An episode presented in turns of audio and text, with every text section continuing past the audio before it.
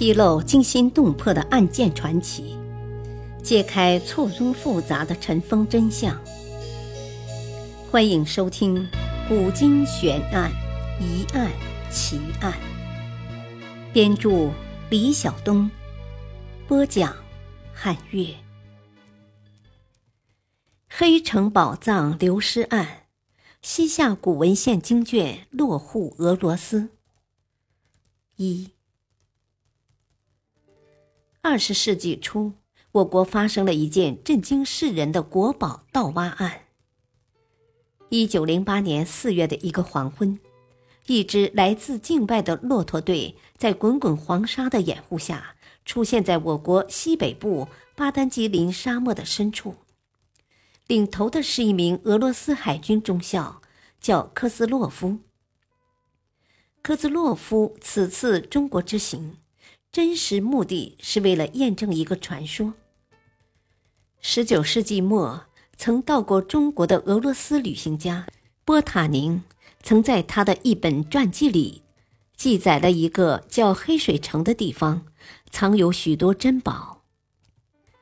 黑水城，一座湮灭在历史的长河中近千年的古城，它位于内蒙古额济纳旗达赖库布镇。东南二十五公里的荒漠中，传说西夏末年有一个名为黑将军的西夏守将，曾在这里与敌军交战，寡不敌众，被久困城中。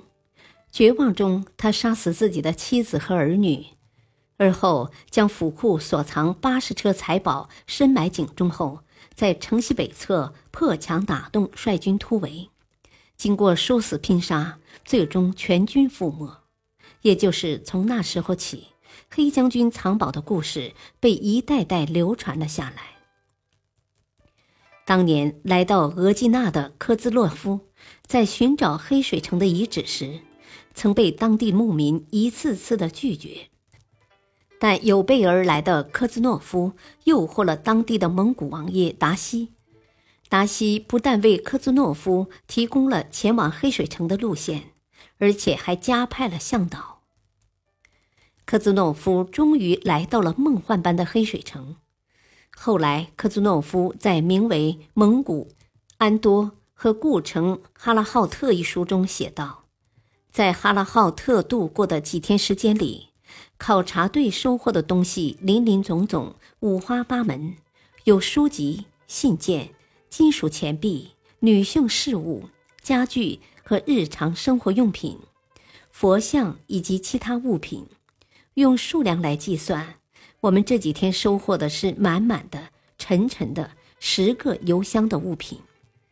后来，我们把这些东西寄给了俄国皇家地理学会和俄国科学院。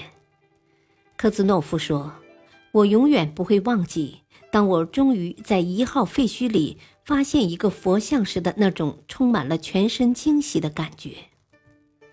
在数量上，科兹诺夫收集的考古资料就装了十个普特重的油箱，一普特相当于十六公斤，也就是说，科兹诺夫第一次盗掘了一百六十公斤重的我国西夏文物。在科兹诺夫挖掘出的书籍中，有译自汉文典籍的西夏文《论语》。《孙子兵法》等，还有用西夏文编写的《文海》《音童》等词书，在出土的画卷中，除了大量反映佛教内容的唐卡版画外，还有一些是反映世俗生活和历史人物的绘画作品，如行旅图、五岳图、相面图、四美人图等等，其中。四美人图尤为珍贵，画面绘有古代美女绿珠、王昭君、赵飞燕、班姬等四人画像。